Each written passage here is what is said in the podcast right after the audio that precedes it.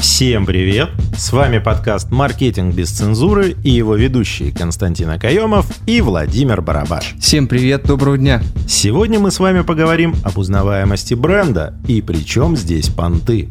Итак, узнаваемость бренда – это показатель, который отражает уровень осведомленности целевой аудитории о компании по разным признакам. Вот такое вот определение. Ну а теперь мы в двух словах расскажем, что такое узнаваемость бренда и как с этим работать. Узнаваемость бренда – это лакмусовая бумажка по улучшений в бизнесе. Как у него дела обстоят, насколько он себя популяризирует и насколько он себя двигает э, не только в цифровой среде, в digital, но и еще и в офлайне. С этим работают, как правило, телевидение, радио, билборды и все и все остальное. Ну, сейчас каждый инструмент, естественно, мы разбирать не будем. Поговорим про такое явление, как блогеры.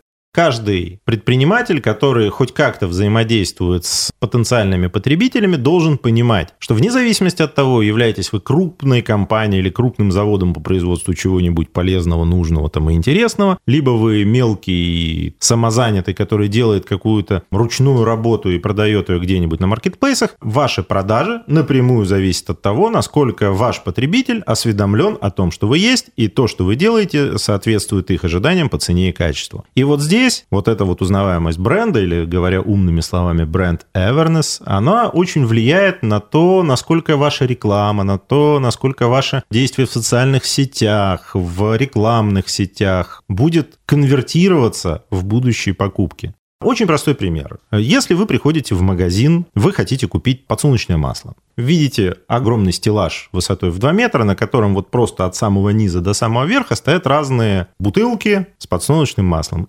Подсознательно вы сначала смотрите на тот бренд, который вы знаете, что-то у вас вызывает ассоциацию, что о, вот это там вкус еды, а не масло, двойная фильтрация, вот здесь тройная очистка, еще что-то. И только потом вы смотрите на цену, ну и уже как бы решаете, соответствует вот это вот ваше ожидание от бренда тому ценнику, который вам предлагают заплатить.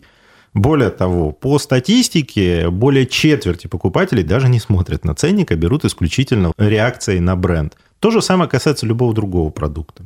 Иными словами, любая ваша медиа-активность будет приносить только пользу, конечно же. Но, как правило, для такой рекламной активности всегда нужны деньги. И важно эти деньги правильно распределять и правильно направлять, потому что у многих предпринимателей случается, что затраты на какие-либо активности в рекламной и медиа-среде, это почему-то считается не инструментом, а понтами. Потому что для большинства предпринимателей, к сожалению, у нас это сложилось так еще из 90-х годов. Любое продвижение, любая реклама, любое рекламное взаимодействие, хоть с блогерами, хоть на телевидении, хоть на радио, внутри, в душе самого предпринимателя, который выделяет деньги, это проходит по статье понты, а не по статье Даже бухгалтерии расходы, ставят расходы на продажи. Ну, в бухгалтерии это как-то проводится, куда-то там маркетинговый бюджет или еще что-то. Но сам по себе предприниматель воспринимает эти расходы как расходы на понт. Когда условный предприниматель размещает о себе большую статью в каком-нибудь глянцевом журнале, он это делает не для того, чтобы о нем узнали или о его услуге максимум, а для того, чтобы посмотреть, смотрите, я есть в журнале. Коллеги в Москве, которые уже вкусили западную систему менеджмента, где все четко структурировано, у них уже этот тренд сломан. То есть это все идет именно в бюджете продаж. Четкие есть KPI, которые считаются, что такое как бы реклама, где она как проходит. Каждый вложенный рубль должен иметь определенные маркировки, определенный эффект. То есть для каждой отрасли есть вполне четкие величины, которые посчитаны. Какой эффект должен приносить реклама на радио, реклама на телевидении, реклама в наружке, реклама взаимодействия с селебрити селебрити или там с блогерами, реклама в социальных сетях и самом. То есть это все математика посчитана. Для каждой отрасли есть свои величины. И здесь профессиональное агентство, к коим там и мы относимся, и коллеги по рынку, занимаются тем, что помогаем выстраивать предпринимателям вот это взаимодействие в четком соответствии с требованиями. В чем минус?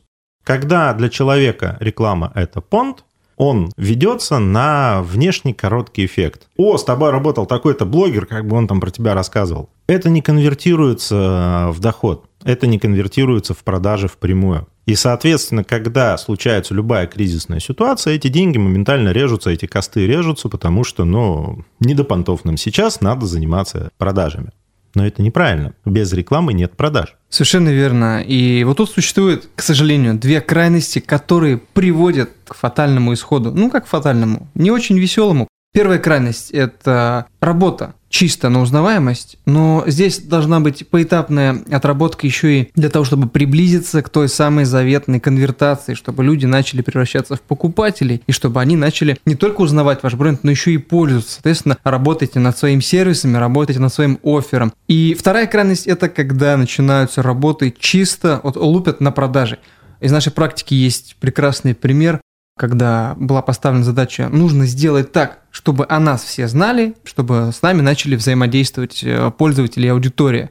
Мы сказали, что нужно сделать поэтапный план, 2-3 месяца, и, в принципе, начнется конвертация людей там, в донатеров, скажем так. Но вся схема сломалась благодаря м- некоторым людям. Все то, что было запланировано, оно постоянно переделалось. Но, как я сказал ранее, поэтапное приближение к конвертации – это залог успеха, и здесь не нужно постоянно метаться из стороны в сторону, потому что есть план и тактика, по которой нужно двигаться. По которой, которой надо придерживаться. Совершенно верно. И вот эти две крайности нужно исключать потому что это плохо. Ну вот, к сожалению, в таких ситуациях все это укладывается в логику «вы профессионал, вот вам деньги, скажите, как надо, надо вот так, я не согласен». Действительно, одной из крайностей является, когда для собственника либо лица, принимающего решение, все, что происходит, это личные его понты перед кем-то, то есть он реализует какие-то свои внутренние убеждения, желания, выгуливать своего внутреннего ребенка для того, чтобы, ой, а я еще с блогерами пофоткаюсь, ой, а вот я это хуже вот это. некуда, если честно. Это хуже некуда, потому что на самом деле здесь происходит, во-первых, рушатся все схемы, какие-то целевые показатели и достижения вот этой узнаваемости бренда, достижения маркетинговых и там рекламных задач. Во-вторых, вот этот вот большой ребенок, он ориентируется на собственное восприятие целевой аудитории, то есть ему без разницы, что там кто написал про целевую аудиторию и как с ней взаимодействовать, какие у нее есть чаяния. Он подменяет эту целевую аудиторию собой, своим восприятием, как бы он хотел это видеть, как будто он является потребителем продукта. Зачастую по опыту, там, мы уже там больше 20 лет этим занимаемся, зачастую при этом он не является своей целевой аудиторией, создавая продукт для кого-то. Бывают редкие случаи, когда продукт родился из желания как-то улучшить свою жизнь. То есть человек не нашел какого-то решения на рынке, которое бы хотел себе, и решение этого вопроса превратилось в продукт тогда да, тогда он является целевой аудиторией, но и то не всегда. Есть курсы, например, по фитнесу, тренировке, тем прочее, когда человек делал именно под себя, но все люди не одинаковые, и с масштабированием бизнеса ЦА может измениться. И здесь очень важно, во-первых, в самом начале своего пути, создавая продукт, выводя его на рынок, узнать свою целевую аудиторию, прям вот заморочиться, сделать хорошее, сильное маркетинговое исследование, чтобы понять, кто ваша целевая аудитория, какие каналы информации с ней работают, как достучаться до нее, вообще знают о вас, существует ли на этом рынке, вообще этот рынок существует или нет, или его надо создавать создавать с нуля, надо создавать эту потребность. И более того, даже если вы такие продвинутые, наняли специалистов, которые вам все это сделали, не стоит на этом останавливаться, потому что корректировка, вы там взяли верхний край воронки, например, продаж, вы достигли какого-то определенного успеха в продвижении своего товара. Это не значит, что через полгода динамика сохранится и будет так же. Вы должны постоянно находиться в изучении, вы должны постоянно мониторить свой рынок, свою целевую аудиторию, смотреть, кто еще может быть. То есть, может быть, вы уже насытили ту часть, которая знала о вас, и узнаваемость вашего бренда – уже обрубило края вашей воронки продаж. И надо сейчас заниматься там расширением именно имиджевой составляющей, расширять количество людей, знающих о вас, знающих о вашем продукте или услуге, для того, чтобы ваша динамика сохранялась. И вот здесь очень важно работать с людьми, которые либо внутри вашего маркетинга это понимают и смогут перед вами, как собственникам, это отстаивать, либо нанимать специалистов, которые вам это помогут сделать. Вот то, что сейчас э, проговорил Владимир, да, друзья мои, это как раз-таки и является не понтами, а действительно практическими инструментами, практическими действиями, которые необходимо делать. Причем это нужно делать на постоянной основе. И не должно быть такого, что сейчас мы купим какого-нибудь блогера за 500 тысяч рублей, да, смотрите, мы можем себе позволить, и получить какой-то кратковременный рост аудитории, хайп, узнаваемости и все. И на этом у вас потом все снизится. И да, возможно, будут какие-то потоки продаж, но это не на долгосрочную перспективу. А вот то, что сказал мой коллега, это отработка на долгосрок. Потому что если нет стратегии, как мы говорили, это суета перед поражением. Ну, потратите вы деньги эти, и что дальше? Ну, можно будет родственникам показать, друзьям сказать, вот, смотрите, ребят, я вот купил крутого блогера, посмотрите, он нас порекламировал. А что скажет ваша целевая аудитория? Насколько вырастет ваша узнаваемость среди вашего региона? Вы не знаете, потому что вы не делали ранее ничего, ни исследований, ничего не проводили. Этот план заведомо провальный будет. Да и вообще, заметит ли ваша целевая аудитория ваши действия?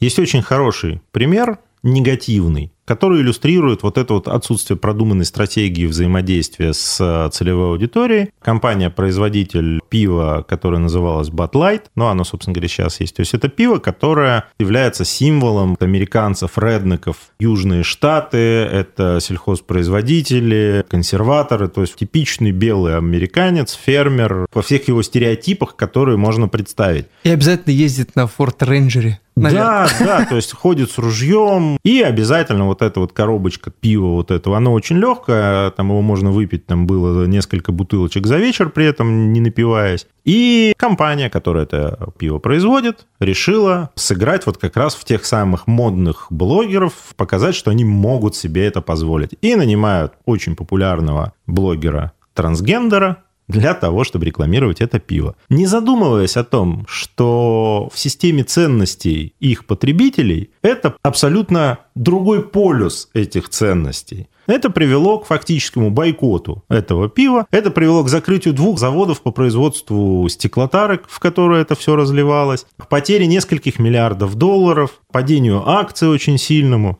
Вот пример того, насколько непопадание в свою аудиторию, непонимание своей аудитории, а страсть к понтам приводит к очень серьезным финансовым последствиям. Никогда, если вы даже видите, что там условный Илон Маск там, или Брэнсон какой-нибудь как-то понтуются, как-то что-то делают не очень очевидное с точки зрения достижения цели в маркетинге, вот поверьте, у них эти ходы просчитаны, они каждый вот этот вот, казалось бы, какой-то хайповый или там понтовый шаг, он у них посчитан с точки зрения их аудитории и потенциального воздействия на эту аудиторию с точки зрения расширения либо узнаваемости, либо увеличения продаж. Ребята, делайте стратегию, считайте, узнаваемость вашего бренда – это основа вашего входа в рынок и ваших продаж. Помните об этом. Если уж вы собрались понтоваться, будьте готовы вывозить. Это был подкаст Маркетинг без цензуры. Константин Акаемов, Владимир Барабаш. Услышимся. Всем всего хорошего.